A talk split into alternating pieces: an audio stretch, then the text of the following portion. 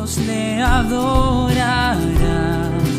¿Quién como el Señor Dios fuerte?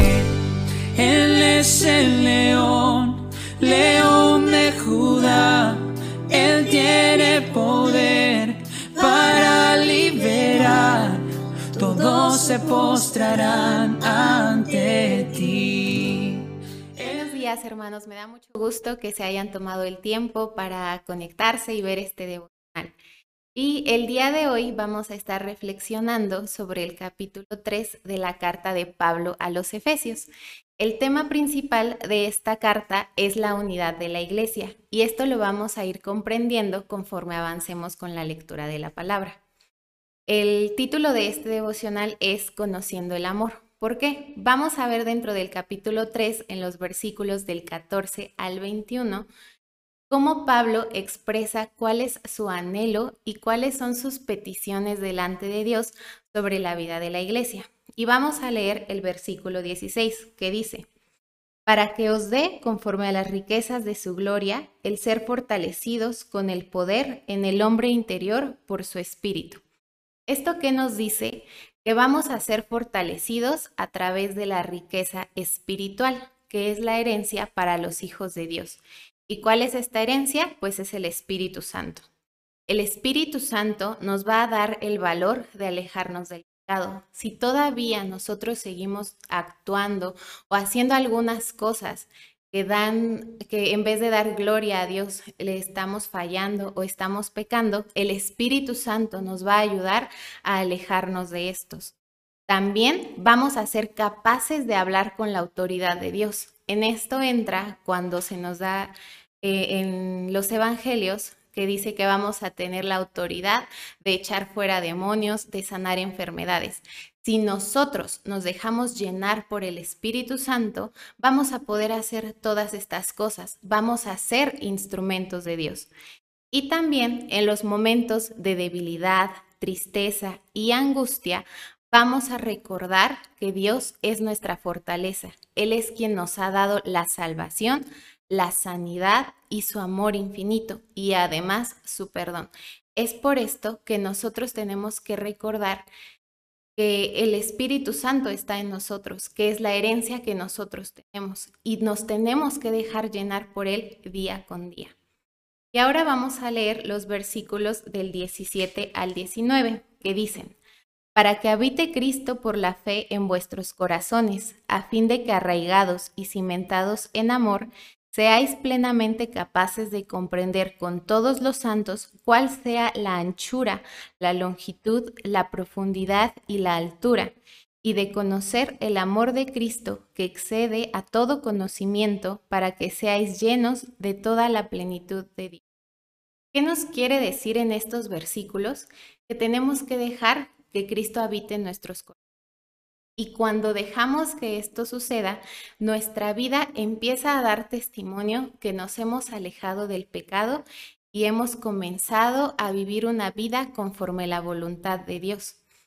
También empezamos a, a actuar conforme Dios nos enseña. Ya dejamos de actuar conforme nosotros creemos que es correcto o justo y empezamos a actuar conforme lo que Dios nos enseña en su palabra.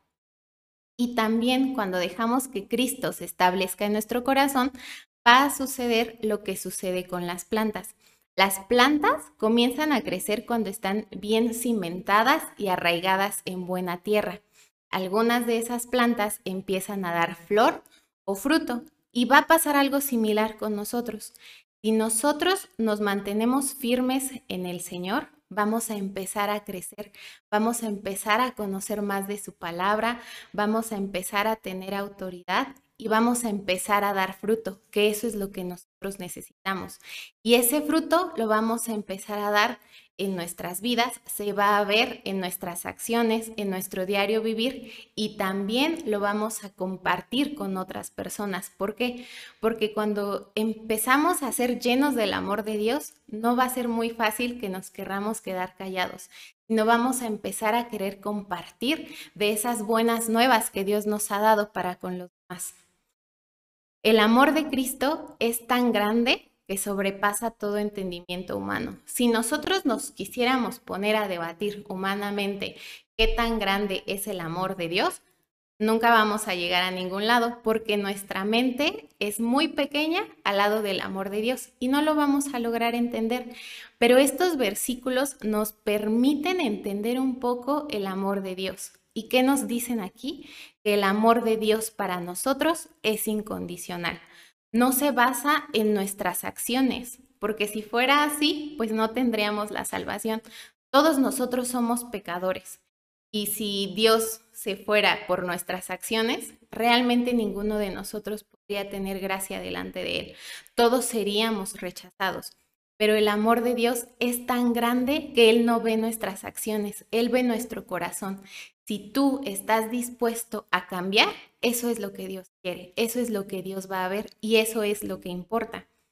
Entonces, si, si el amor de Dios es así, solamente vamos a poder comprender ese amor conforme sigamos con la lectura de la palabra, con el tiempo que pasemos en oración a Dios, pero en intimidad. Sí está bien que lo hagamos aquí en la iglesia los domingos o los miércoles que asistimos a las reuniones de oración, pero también es importante hacerlo en casa, que te tomes un tiempo en el que solamente seas tú y Dios, donde tú te puedas expresar libremente, le puedas decir sin pena cómo te sientes, qué es lo que estás pensando, cuáles son tus problemas. Esos momentos de intimidad son los que necesitamos.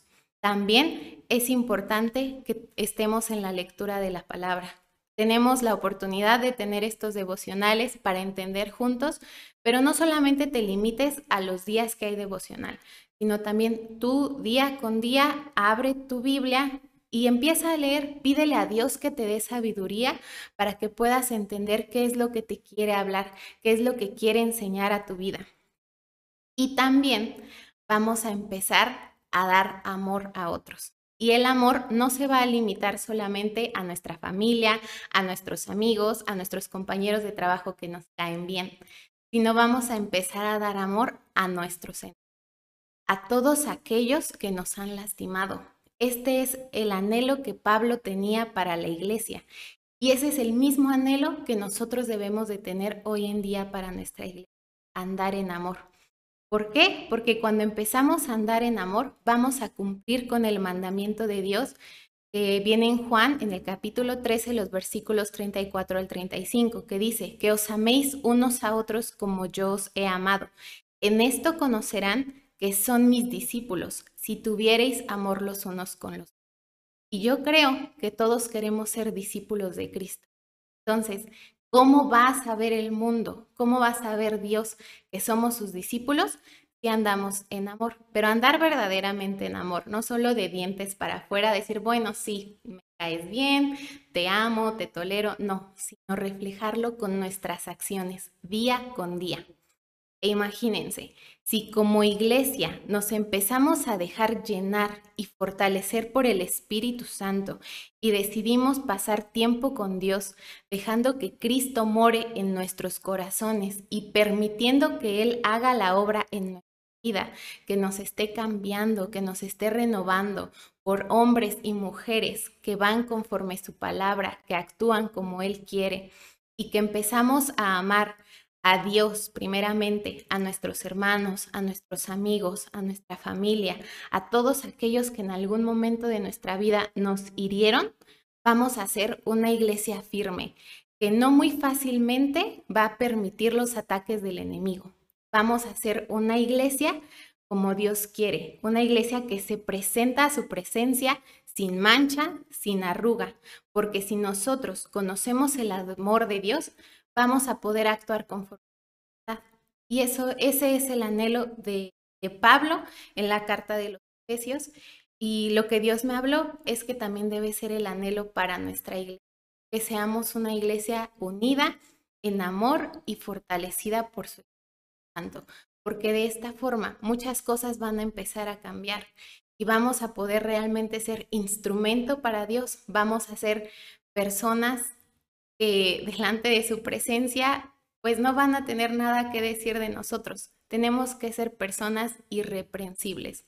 Entonces, yo te invito a que pues dejes que el amor de Dios te inunde. Si no sabes cómo, a través de la lectura de la palabra, a través de la oración. Si no sabes qué decir en la oración, empieza con unos minutitos y después vas a ver que esos minutos se pueden convertir en horas.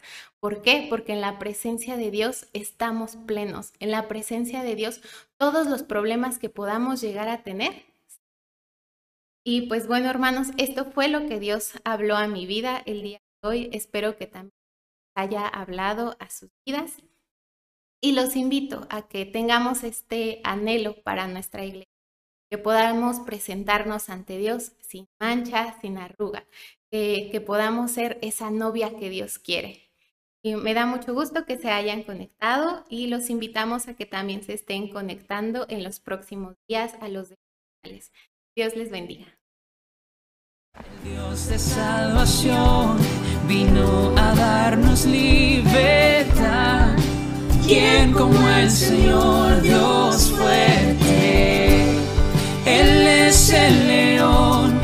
león, de Judá, Él tiene poder